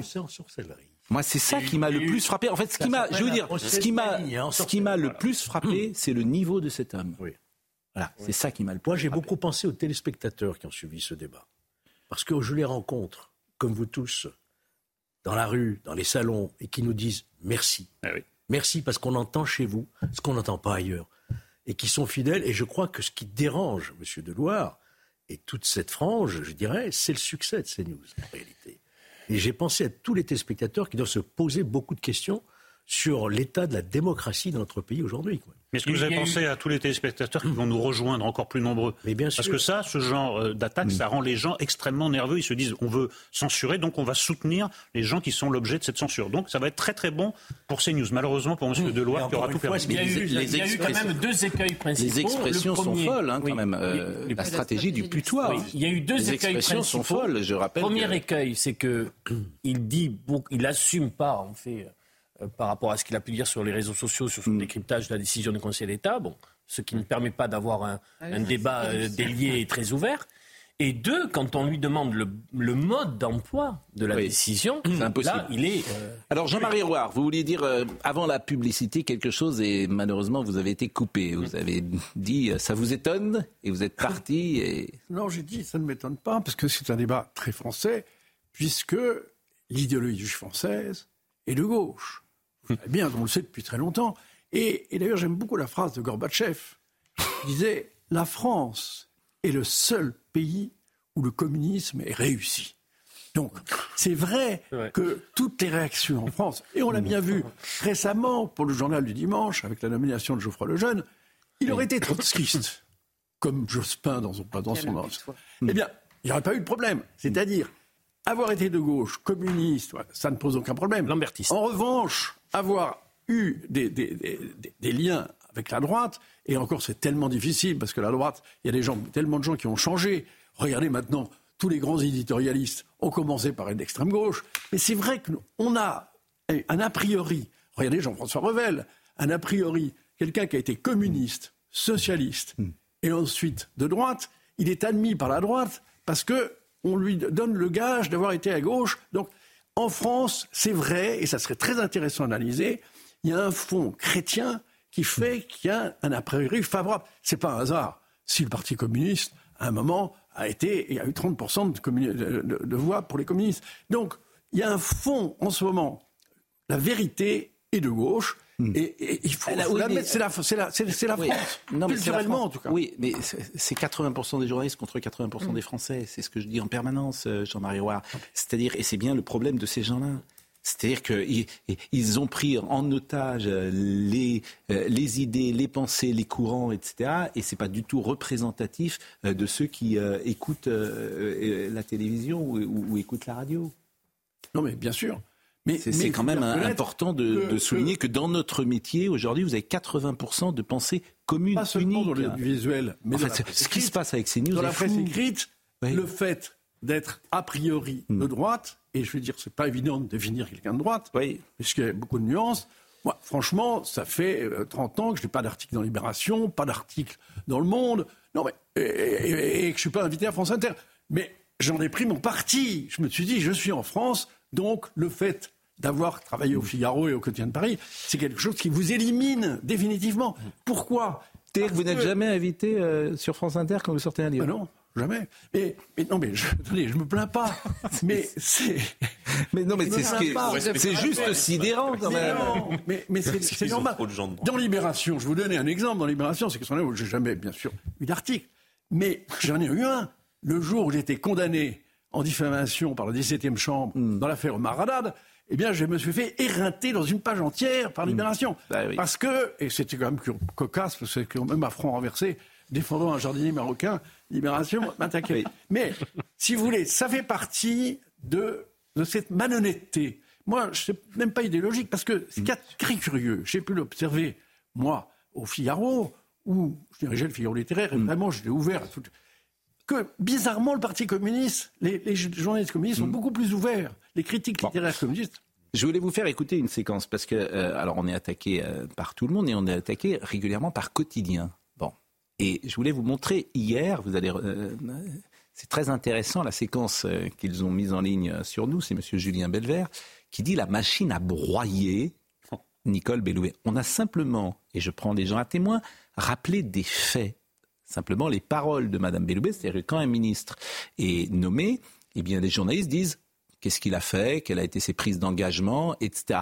Eh bien, dans la bouche de M. Belvière, ça devient la machine à broyer. C'est-à-dire que le simple fait de faire son métier devient pour euh, M. Euh, Belvert et puis euh, les autres la machine à broyer. Voyez cet extrait. Ce matin depuis Reims, elle a répondu à ceux qui se sont étranglés quand ils ont entendu son nom pour l'éducation nationale. Que répondez-vous à la droite qui vous accuse d'être le nouveau Papendiaï Je réponds que la droite s'exprime comme elle l'entend. J'ai euh, beaucoup d'amitié pour euh, Papendiaï. Je ne suis pas Papendiaï. Voilà, alors Nicole Belloubet a évité à peu près euh, tous les pièges tendus ce matin. Il faut dire qu'à peine arrivée, elle est déjà la cible de la droite, de l'extrême droite, et dans l'opposition, mais aussi euh, dans les médias. Depuis sa nomination, CNews, par exemple, a mis en route sa machine à broyer du Belloubet une wokiste, donc, euh, à l'éducation nationale. Elle est wokiste. Elle est contre l'autorité, elle est contre l'uniforme et elle est contre les cours magistraux. Elle a été nommée parce qu'elle sera bien accueillie par les syndicats. Une femme qui a dit, voilà, il faut supprimer le ministère de l'Éducation nationale. Madame Belloubet, elle incarne, je l'ai dit, tout ce qui ne marche pas en France. Et quand la machine à broyer Bolloré est mise en route, elle est redoutable. Les mêmes arguments sont déroulés à longueur d'antenne. C'est à se demander s'il ne se passe pas les fiches entre eux. Elle a libéré 12 000 prisonniers pendant le Covid, dont 6 000 en 15 jours, ce qui aboutit à une hausse de l'insécurité stupéfiante en 2021. Elle libère 12 000 prisonniers et le taux de la criminalité a bondi dans des proportions euh, considérables. C'était aussi la ministre de la Justice qui avait libéré des détenus au moment de la crise du Covid. Enfin, tout ça est très cohérent idéologiquement. Nicole Belloubet sait très bien que son chemin sera semé d'embûches. Bon, c'est intéressant parce que c'est simplement des faits en fait qui sont rappelés. Alors, il Alors, faut pas les rappeler selon Monsieur Belvert. Non, pas... non seulement nous. Il y a eu, il y a eu encore mieux euh, Thomas Legrand. Qui, euh, de France Inter, de France Inter, qui euh, a reproché à CNews, vous a reproché, il vous a reproché quoi vendredi matin, de traiter de l'arrivée de Nicole Belloubet et de ne pas faire un hommage à la mort à Robert, à Robert Badinter qui venait de mourir. Sauf qu'à 9h, on ne le savait pas encore. Mais enfin, il a, il a vraiment dit ça? Mais alors, c'est-à-dire, alors je vais répondre. Il, ne comprenait pas pourquoi on n'était pas, en édition spéciale. Je vais, je vais répondre à Monsieur. je vais répondre à Monsieur euh, Legrand, Thomas Legrand. Euh, l'info est tombée, je crois, à 11h30. J'étais sur Europe 1, on a fait une spéciale d'une heure trente. Oui. Une heure trente. Puisque euh, une heure trente, j'étais à l'antenne d'Europe 1. Une heure trente à partir du moment où c'est tombé. Alors effectivement, Monsieur Legrand, je peux pas faire une spéciale avant que les gens meurent. Je trouve que c'est pas, c'est pas possible en fait. C'est pas correct. Mais qu'est-ce que vous voulez que je vous dise? Non, et puis il, ne dit pas, en fait, tous les journalistes de CNews rappellent des faits indiscutables que tout le monde peut vérifier. Ils disent, il se passe des fiches entre eux. Mm. En fait, nous, nous, nous communiquons des éléments de langage. Moi, j'aimerais bien qu'on ait cette euh, approche collective, mais il se trouve qu'on est chacun des individus ah, et qu'on arrive ici, on arrive ici avec notre liberté. Je rappelle, je rappelle que ceux qui parlent de pluralisme, je rappelle que Quotidien n'a jamais invité, c'est M. Belvert qui l'avait dit, n'a jamais invité un membre du Rassemblement national. Ils considèrent que euh, leur pluralisme s'arrête à euh, 40%, 45% elle a fait Marine Le Pen au deuxième tour de la présidentielle. Donc il y a 45% des gens dont on ne tient pas compte. Un peu moins. Participe voilà. diabolisation. Et ce qui est étonnant, c'est que personne ne dise rien, bien sûr, et, dans, dans, ce pays, mais bon, c'est la vie. Bon, est-ce qu'il y a un présupposé quand même qui revient régulièrement, c'est qu'il faut sauver la démocratie contre les hmm. Français. C'est sûr que si, on n'a pas ce présupposé, on a du mal à les comprendre. Hmm. Bon, euh, notre émission est un petit peu euh, chamboulée pour tout vous dire. On a terminé sur ce sujet. Vous allez peut-être libérer une place, euh, Florian. vous disiez à l'Élysée, vous avez eu peut-être des informations, les, les, bah, les états généraux de euh, l'information, vous pensez qu'elle a du plomb dans l'aile après ce qui s'est passé ce matin? Après ce qui s'est passé ce matin, oui, j'ai eu quelques échos qui me disent que oui, c'est, euh, il a démonétisé entre guillemets les états généraux de, l'information puisqu'il est à la tête des états généraux de mm. l'information et il doit euh, faire un traitement impartial, normalement, de, de la manière dont, dont on fait de l'information en France. Mm. Et ça, ces états généraux devaient avoir lieu quand? Ils ont commencé à partir de, début octobre. Restitution en juin. Oui, Ça va être intéressant. Ben, oui, bien sûr, ça va être intéressant. Bon. accélérer la restitution. Euh, Noémie euh, Alioua euh, j'espère que je le dis bien à la terreur, jusque sous nos draps, sauver l'amour des nouvelles morales. Euh, c'est vrai que d'habitude nous consacrons plus de temps aux invités, mais c'est un petit peu euh, chamboulé. Un mot quand même sur Robert Badinter, puisqu'il y aura un hommage dans quelques instants qui sera accordé, non pas accordé, mais qui sera proposé, je crois, au ministère de la Justice. On va peut-être voir d'ailleurs des images de cela, ou même un sujet de Corentin Brion l'hommage de Robert Badinter. La chancellerie est finalement restée ouverte jusqu'à hier soir. Quelques heures avant la fermeture, ils étaient encore nombreux à peupler la file d'attente pour pouvoir rendre hommage à Robert Badinter, non sans une certaine émotion. J'ai l'impression de perdre quelqu'un de ma famille, un père, quoi. C'est un père spirituel. Euh, c'est quelqu'un pour qui je. C'est pas de l'admiration. Si, c'est de l'admiration, on peut dire ça. C'est quelqu'un qui m'a beaucoup apporté. Et, puis j'ai lu ses bouquins et tout, et ses combats. Euh. C'est vraiment extraordinaire de voir quelqu'un qui a vécu la haine, l'horreur à l'état pur et qui, et qui a pu prendre cette direction-là. Je pense qu'il a compris, voilà, les gens comme ça, ils comprennent énormément de choses. Et ce sont les plus belles personnes qu'il y a sur Terre. Depuis vendredi, jour de l'annonce de son décès à l'âge de 95 ans, les témoignages de Français se multiplient, marqués par la conscience morale de l'ancien garde des Sceaux. Pour moi, c'était quelqu'un qui représentait ce qu'il y avait de mieux de la conscience française et c'était un homme absolument remarquable que j'ai admiré vraiment.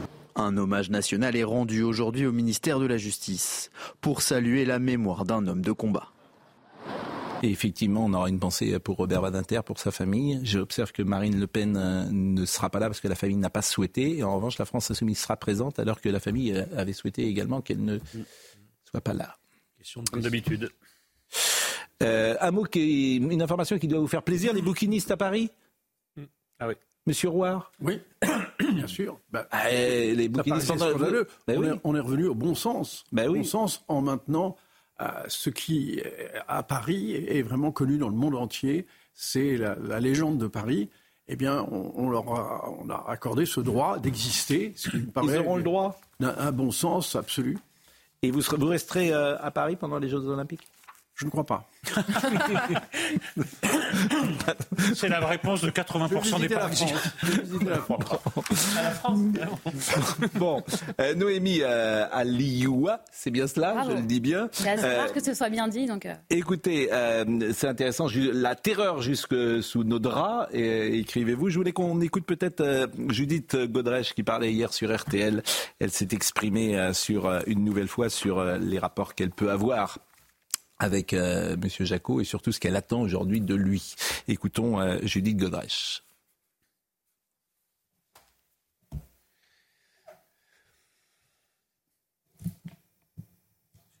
Judith Godrèche, est-ce que nous l'écoutons ou pas? Est-ce que nous pouvons l'écouter? Je n'attends rien, moi, de lui, non. Non. J'attends que la justice fasse son travail. Il y aura peut-être une confrontation dans cette enquête, peut-être, hein, entre euh, euh, dans cette enquête avec les, les, deux sur les deux cinéastes. Est-ce que ce sont des des rendez-vous potentiels que vous redoutez ou au contraire que vous souhaitez pour faire avancer la vérité? Euh, Non, je ne le souhaite pas. Non. Euh, je ferai ce qu'il faut, euh, ce que la justice, ce qui est important pour que la justice fasse son travail. Mais non, je le souhaite pas. La terreur jusque sous nos draps, est-ce que ça illustre d'une certaine manière ce qui s'est passé Vous l'avez bien dit quand même. Moi, le sujet de mon livre, c'est de défendre l'amour. Or, dans l'amour, il y a toujours un consentement éclairé. Et là, il y a quand même une histoire d'une jeune fille qui a 14 ans. Donc, est-ce qu'il y a un consentement éclairé quand on a 14 ans? Je ne suis pas certaine. Avec un homme qui a la quarantaine, là, lorsqu'il n'y a pas de consentement, il ne peut pas y avoir d'amour. Moi, je défends l'amour. Je ne défends pas les porcs, je ne défends pas les agresseurs sexuels, je ne défends pas euh, les, euh, les, enfants euh, qui ont été embrigadés dans des affaires dans lesquelles ils n'étaient pas aptes, peut-être, à défendre leurs propres intérêts. Euh, non, mais ce qui est important, c'est qu'elle dit tout le monde savait. Mm. Parce que est-ce que ça va être le procès d'une personne en particulier ou de deux personnes en particulier ou le procès d'un système? Parce qu'à un moment, Judith Godrèche dit que même pendant le tournage, elle ne parle pas de faits qui, qui avaient lieu mm. dans la vie privée, et il se passait des choses anormales. Un tournage, euh, il y a mm. des dizaines de personnes qui, qui assistent. Alors est-ce que c'est un système qu'il faut bah, on se connaît tous. on s'en euh, tient à quelques symboles. alors on est il y a en 86, mais euh, vous avez raison. Écoutons Judith Godrèche sur On se connaît tous dans le cinéma parce que ça c'est intéressant et vous allez pouvoir rebondir dessus. Ce qui me motive à continuer de parler, c'est euh, de faire en sorte que les choses changent et de d'espérer que le soufflet va pas retomber. On se connaît tous, tout le monde se connaît dans le milieu du cinéma, tout le monde savait. Donc quand on connaît Benoît Jacot et qu'on sait ce qu'on sait de lui et qu'on et qu'on sait euh, qu'on connaît sa vie sentimentale et qu'on sait qu'il est avec moi et qu'ensuite avec qui il a été, toutes les autres jeunes actrices, etc. Euh, comment est-ce qu'on peut regarder son œuvre cinématographique quand on est journaliste de cinéma ou quand on travaille au CNC ou quand et se dire mais il y a peut-être un problème, il se passe peut-être quelque chose qui n'est pas de l'ordre de euh, euh, voilà, voilà c'est ces questions-là moi qui m'interrogent et qui, et qui et qui me font parler hmm. justement ou continuer de parler ou de m'exprimer parce que il y a des vraies questions de société qu'il faut se poser. En même temps, à chaque fois qu'elle parle, on pense à ses parents parce qu'elle avait 14 ans et on se dit où étaient les parents. Alors sur l'emprise amoureuse, vous dites l'emprise l'entreprise inspire un système de subordination, de pouvoir d'influence. Et le terme vulgarisé ne vise pas seulement à décrire cette acceptation souveraine de s'abandonner à l'autre, mais le charge d'un pouvoir négatif, presque criminel, qui renvoie à une forme d'aliénation. Mais oui, parce que c'est un concept flou, l'emprise, figurez-vous. Il n'y a pas de définition euh, juridique. Alors, quand vous écoutez les spécialistes, ils vous expliquent que dans l'emprise, il y a toujours une question de subordination, d'asymétrie, euh, de, d'admiration d'ailleurs de l'autre. Mais il y a aussi également cela dans l'amour. Et c'est pour ça qu'il faut faire très attention, si vous voulez, à ne pas euh, jeter le bébé avec l'eau du bain et donc à ne pas faire, à ne pas prendre ces histoires tragiques pour tuer l'amour, puisque l'objet de ce livre, c'est encore une fois de, de, de, de sauver l'amour. Et donc, il faut peut-être même faire l'éloge d'une forme d'emprise dans l'idée qu'on puisse aussi se rendre vulnérable pour l'autre, le laisser prendre une certaine forme de pouvoir sur soi. Et c'est d'ailleurs c'est ce qu'explique Alain Finkielkraut dans son dernier livre euh, Pêcheur de perles. Il explique qu'il a été lui-même sous l'emprise de son épouse, euh, qu'il attendait comme un fou qu'elle le rappelle, qu'elle revienne vers lui. Et donc il y a dans cette emprise l'idée aussi que l'autre peut agir sur soi, qu'on est hmm. quelque part dépendant de lui. Et c'est une belle chose. C'est une forme d'amour. Il faut le défendre. Pour les très beau, hein, le texte d'Alain Finkielkraut. Oui, très beau. On l'a reçu, bien sûr. Très beau sur sa femme d'amour où il dit ben, en fait j'abdique que l'amour propre, l'orgueil parce que l'amour est au-dessus, c'est c'est une forme de, confession qu'on n'attendait pas forcément de lui, mais c'est peut-être le plus beau texte de l'ensemble. Euh, c'est ce que disait d'ailleurs aussi, euh, aussi Stendhal quand il parle de la cristallisation dans son essai sur l'amour, de l'amour. Il explique bien que mm. lorsqu'on aime, Lorsqu'on commence à aimer, il y a cette idée que l'autre est mythifié, qu'on le part de toutes les qualités, hmm. qu'il devient soudainement exceptionnel. Et alors, est-ce qu'il faut condamner ça? Est-ce qu'il faut dire que c'est non Mais la question, est-ce chacun. faut renoncer à cette idée que euh, l'autre puisse avoir un pouvoir hmm. sur soi? Je ne crois pas. Et la question est chacun se l'est posée dans sa vie personnelle. Est-ce qu'on est prêt à tout? Est-ce qu'on est prêt à tout? Et dans cette question, est-ce qu'on est prêt à tout accepter? Et c'est ça qui est difficile, parce que parfois il y a des choses qu'on ne devrait pas accepter dans l'amour. Et je trouve que c'est une question euh, qui me paraît importante. Parce que parfois, alors, on peut être humilié dans l'amour. Alors, vous aimez quelqu'un, est-ce que vous acceptez ça? Est-ce que vous êtes prêt, ou pourquoi pas même à pardonner dans un couple Ça peut se passer? Ou est-ce qu'au contraire, non mais Mais il ne ce que je veux dire. Dans, dans une époque où il y a trop d'amour, on est dans une époque qui, qui fait reculer l'amour. Regardez les chiffres. Regardez, il y a des éléments extrêmement clairs. Euh, si vous les mettez bout à bout, vous avez parlé. Euh, il y a eu le, sondage de l'Ifop qui parle de la récession sexuelle. Mm. Les gens n'ont jamais aussi peu fait l'amour. Vous mettez ça en parallèle avec le, le célibat boom. Le, le, célibat a explosé dans notre pays. Il a doublé en 40 ans. Les gens sont de, de plus en plus seuls. Vous allez dans un supermarché, il y a des plats individuels partout. Mm. Vous mettez ça aussi en corrélation avec, bien sûr, mais c'est toujours leur choix. Ils apprécient. Il y a aussi l'idée de la pornographie qui explose, de la, des sextoys qui explosent, et tous ces éléments disent avoir la dissolution du lien amoureux pour comprendre l'amour. Je crois que c'est vraiment un autre domaine. Et heureusement, regardons un peu de poésie. Heureusement, mais c'est tout l'idée. C'est justement tout l'idée. Stendhal, c'est vrai. Mais là, on n'est plus du tout dans Stendhal. On est dans des affaires judiciaires. On est dans des gens qui veulent régler des comptes amoureux par la justice. Donc, c'est. Alors vraiment, je... moi, s'il y a une chose qui me caractérise, c'est le refus de juger les autres. D'ailleurs, il y a tellement de gens qui passent leur temps à juger les autres moi, je ne le juge pas, j'essaie de les comprendre. Et puisque vous m'avez invité pour parler de ma pièce de théâtre, eh bien, je vais vous dire, c'est le contraire, justement, du jugement. Le bar de, l'Oriental, jusqu'au 31 mars, nouvelle pièce de Jean-Marie Roire, le bar de l'Oriental, théâtre Montparnasse à Paris, euh, dans le huis clos étouffant d'une vieille demeure coloniale, cinq personnages en quête d'eux-mêmes se retrouvent soudain projetés dans le tourbillon de l'histoire au tournant de cette guerre d'Indochine qui s'annonce bientôt perdue. Vous voulez voir un extrait Alors, c'est... Ah, ah, oui, vous êtes venu pour ça. Donc, euh, Pour moi, le danger vient du Nord. Les Viettes ont réuni assez de force pour passer à l'action. Mais non, mais ce n'est pas ce qu'on dit dans le quartier chinois. Mais votre quartier chinois est le bouillon de culture de toutes les divagations. Mais ça n'explique pas la présence de l'Ofanto. Si, justement, pour nous enfumer. Pour nous fixer ici et que nous n'allions pas les déranger ailleurs. Mais pour compliquer les choses, on dit aussi qu'ils seraient chargés d'entamer des pourparlers de paix. S'il y a une chance de faire la paix, il faut la saisir. Oui, on dirait que vous voulez la guerre à tout prix. Pourquoi ne pas discuter avec l'Ofanto C'est un modéré. Il est peut-être sincère. Communiste modéré, alors là, ma chère, j'aimerais bien savoir quelle tête ça peut avoir. Peut-être qu'il vous fusille avec modération? Mais on y verra plus clair quand on l'aura arrêté. À quoi ça va nous mener? Vous voulez que je l'élimine? Des scrupules? Ah non, non, non. Non, moi j'ai pas d'état d'âme. J'obéis. Quand il aura vidé son sac, Rien n'empêche après tout qu'il se suicide. Et on peut même l'aider un peu. Bon, donc c'est quoi cette pièce?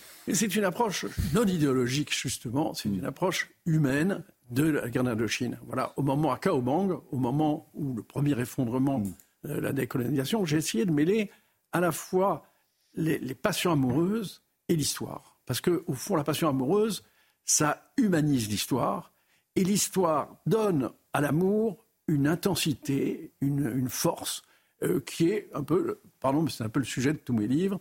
J'adore mêler les deux. Et ce qui est passionnant avec la, la, guerre d'Indochine, c'est que c'est une, il y a une magie en Indochine qui est restée parce que les gens, curieusement, mm. les soldats euh, appréciaient leurs adversaires des deux côtés. Moi, je suis allé en Indochine, j'ai vu des anciens colonels qui ont gardé la nostalgie de la France. Mm ils n'aiment pas beaucoup les Américains, ça faut bien le reconnaître, mais qui ont mené une guerre complètement différente de celle de la France. Et l'erreur première, évidemment, ça a été, euh, vous le savez que c'est Jules Ferry qui a décidé de, euh, conquérir l'Indochine.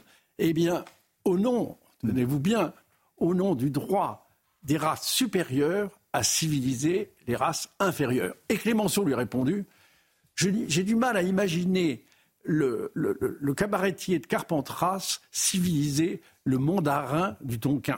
Bon, alors comme on aime le théâtre, je vous ai demandé de passer, évidemment, on est un peu bousculé, vous l'avez compris, le bar de l'Oriental, on aurait pu en parler davantage, mais vous avez pris le pouvoir dans cette émission et vous avez eu raison de le faire. C'est jusqu'au 31 mars, la nouvelle pièce de Jean-Marie euh, c'est au Théâtre Montparnasse, qui est un joli euh, théâtre à Paris. Mais effectivement, votre livre nous intéressait, et pardonnez-moi de j'allais dire, de de revenir aussi vite euh, sur euh, cela, parce qu'il y a beaucoup de choses qui sont intéressantes et qui montrent combien la société aujourd'hui elle est perturbée.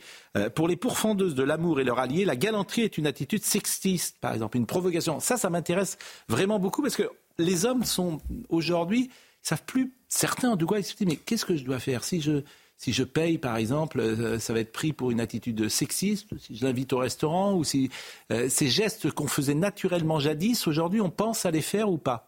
Oui, bah écoutez, euh, c'est ce qui est en train de tuer l'amour. Et d'ailleurs, tous ces concepts, ils ont été intellectualisés. Quand vous écoutez l'actrice Isabelle Adjani, elle vous parle des trois G galanterie, grivoiserie, euh, goujaterie. C'est-à-dire qu'à partir du moment où vous commencez à payer l'addition à une femme dans un restaurant, eh bien déjà, vous avez l'ADN d'un violeur. Vous êtes déjà un porc, c'est-à-dire un agresseur sexuel, parce que il y aurait une sorte de culture du viol avec un continuum. Isabelle Adjani dit pas ça.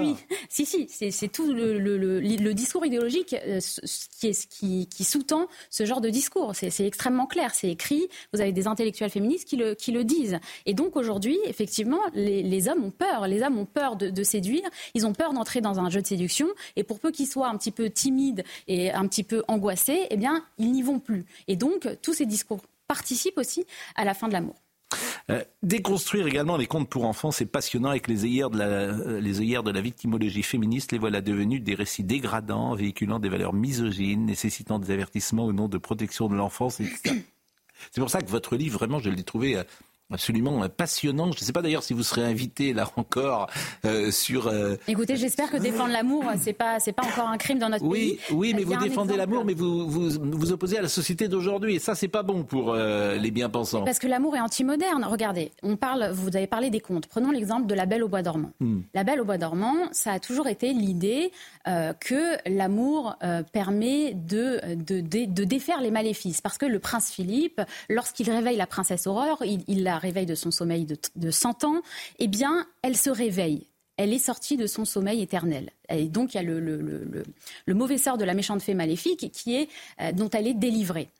Sauf qu'aujourd'hui, on vous explique que le prince Philippe, parce qu'il embrasse sans son consentement, on, considère qu'il n'y a pas de consentement, eh bien, c'est un porc, c'est un agresseur sexuel. Le prince Philippe, figurez-vous, de La Belle au Bois dormant, aujourd'hui, il doit être rangé chez les porcs. Eh bien, cette vision du monde, elle dit beaucoup de notre vision de l'amour, de notre vision de l'homme et de notre vision de la femme qui aime. Parce que l'homme est criminalisé, mais la femme aussi, elle est culpabilisée. La femme est victimisée. On considère que la princesse Aurore ne l'aime pas, qu'elle n'est pas capable de lui dire non, ce qui est totalement faux. Je rappelle que, en tout cas, dans la version euh, Disney qui a, repris en partie celle des frères Grimm, eh bien, elle lui chante une chanson euh, quelques heures avant, euh, quelques heures avant de s'endormir. Elle chante la chanson J'en ai rêvé et elle explique qu'elle l'a vu dans son sommeil, dans ses rêves et qu'elle est amoureuse de lui. C'est son amour. Elle le dit. Ce, ce n'est pas moi qui le dis. Bon, vous êtes diplômé de sociologie vous êtes journaliste, vous êtes euh, chef euh, du service international à Factuel, ex-rédactrice en chef et correspondante à Paris pour euh, la chaîne 24 News.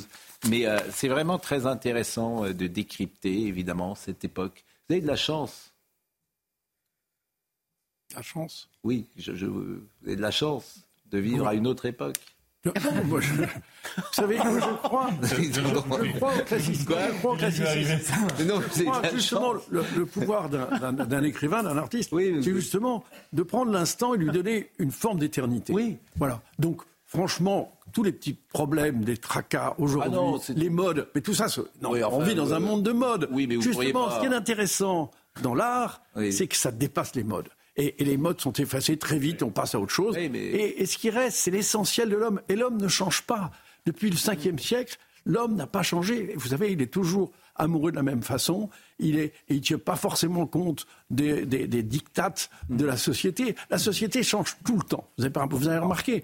Et, et les vérités d'aujourd'hui ne sont plus celles de demain. Il y a quand même des choses, euh, des choses qui changent. Je pense qu'il faut prendre au sérieux la modernité et ce qu'elle dit. Non, moi je ne prends pas au sérieux la modernité. Je vais vous donner un exemple très parce précis. que la modernité, ça ne veut rien dire. Ah. C'est un mot valise qui ne signifie rien, la modernité. À toutes les époques, on a été moderne. Est-ce que Baudelaire n'était pas moderne alors qu'il était archi classique Est-ce que Proust n'était pas moderne Classique. Donc, ça ne veut rien dire. C'est terminé, euh, notre amie euh, Noémie. Aujourd'hui, Baudelaire est scandaleux. Hein. L'amour, la façon dont, dont Baudelaire décrit l'amour, je peux vous assurer que c'est scandaleux. Regardez, non pas pour moi, heureusement, c'est la raison pour laquelle j'ai écrit. vous, parce que franchement, si Regardez, je vous donne un exemple très précis. Mais alors, vous, le, vous avez 10 secondes. Parce qu'il est... secondes. Vaiana, aujourd'hui, les producteurs se vantent du fait que ce soit le premier dessin animé sans histoire d'amour, parce que c'est la libération ultime de la femme que de s'émanciper de l'amour. Et je trouve ça dangereux. Ce sont les mêmes réalisateurs qui ont réalisé Aladdin et qui ont réalisé La Petite Sirène. Aujourd'hui, ils vous expliquent que l'émancipation ultime de la femme, c'est la fin de l'amour. Je trouve ça problématique. Bah, ça va être la fin de l'émission. Et euh, Somaya Labidi euh, va nous euh, rappeler les titres. Il passe de votre portefeuille à votre téléphone. Le permis de conduire est désormais à télécharger. Une dématérialisation qui concerne de plus en plus de documents administratifs. Euh, première rencontre entre les syndicats agricoles et Emmanuel Macron. La coordination rurale et la Confédération paysanne seront reçus à l'Elysée cet après-midi euh, pour une première série de consultations d'ici l'ouverture du Salon de l'agriculture le 24 février prochain. Et puis en ce mercredi décembre, les chrétiens du monde entier entament le carême. Le pape François présidera la traditionnelle messe depuis la basilique Sainte-Sabine à Rome. Eh bien, merci beaucoup, euh, Somaya euh, Labidi. La terreur jusque euh, dans nos draps, mais c'est vrai que je disais l'époque était peut-être plus légère euh, dans les années 70 et on ne se posait pas ces, ces questions. Aujourd'hui, vous dites les hommes, alors je ne sais pas quels hommes, bien sûr, est-ce qu'ils réfléchissent euh, avant? On a parlé du consentement hier euh, assez euh, longuement et c'est une émission vraiment passionnante. Mais c'est vrai qu'il doit y avoir chez les jeunes gens, notamment, une démarche différente de celle qui. Alors parfois c'est bien et parfois c'est mieux, disons-le, parce que ce qui se passait, et ça vous n'insistez peut-être pas assez dans votre livre là-dessus, il y avait des dégâts quand même, et des dégâts importants pour des jeunes femmes maltraitées, humiliées, et euh, à qui on ne demandait pas euh, leur, leur avis. Bien sûr, c'est pour ça que d'ailleurs j'explique qu'il y a les staliniennes à jupons, comme je les appelle, qui aujourd'hui font la loi sur la question amoureuse, mais pendant longtemps, il y a eu les porcs. Et quelque part, moi, je ne remets pas en question tout le mm. mouvement MeToo. Je, je considère qu'il était nécessaire d'une certaine façon. Mais il faut aussi pouvoir dénoncer les dérives. Il faut aussi pouvoir dire qu'il y a un problème lorsqu'on considère que tous les hommes peuvent potentiellement être des, violeurs et des mm. agresseurs. je suis d'accord. Et, le problème, c'est toujours de, jeter le bébé avec l'eau du bain. Il faut distinguer les porcs, les agresseurs sexuels, euh, des hommes, des hommes qui aiment. Et il faut, euh, il, faut, il faut éviter de considérer que le prince Philippe est un porc. Eh ben, je vous remercie beaucoup. On rappelle votre, euh, évidemment votre pièce le bar. Le bar de l'Oriental, voilà. Le bar de l'Oriental. J'ai l'impression que vous n'êtes pas très en forme ce matin-ci, ça va? Bah, écoutez, vous ne me donnez pas la parole, donc moi je, fais ce que je peux. je fais ce que je peux. Jean-Marie, oui. vous avez bien compris que c'était une émission un peu particulière, qu'on a été. Euh, vous me posez la question, vous me dites que je ne suis pas très en forme. Mais, c'est, Pour être en forme, il faut, il faut avoir accès au micro. Mais là, vous parlez un peu comme Giscard. en forme. Ah, bon, on va être en forme. Bon, en tout cas, euh, vous savez euh, l'amitié qu'on vous porte et on a vraiment voulu faire un un projecteur, jeter un projecteur sur votre, votre pièce de théâtre. Oui, je... tous. Oui. On va tous y aller, exactement. Je remercie grandement Antoine Garchet qui était à la réalisation, Ludovic Lébar qui était à la vision, Nicolas et Amanda qui étaient au son, Marine Lançon et Benoît Bouteille étaient là. Toutes ces émissions sont retrouvées sur cnews.fr. Jean-Marc Morandini dans une seconde.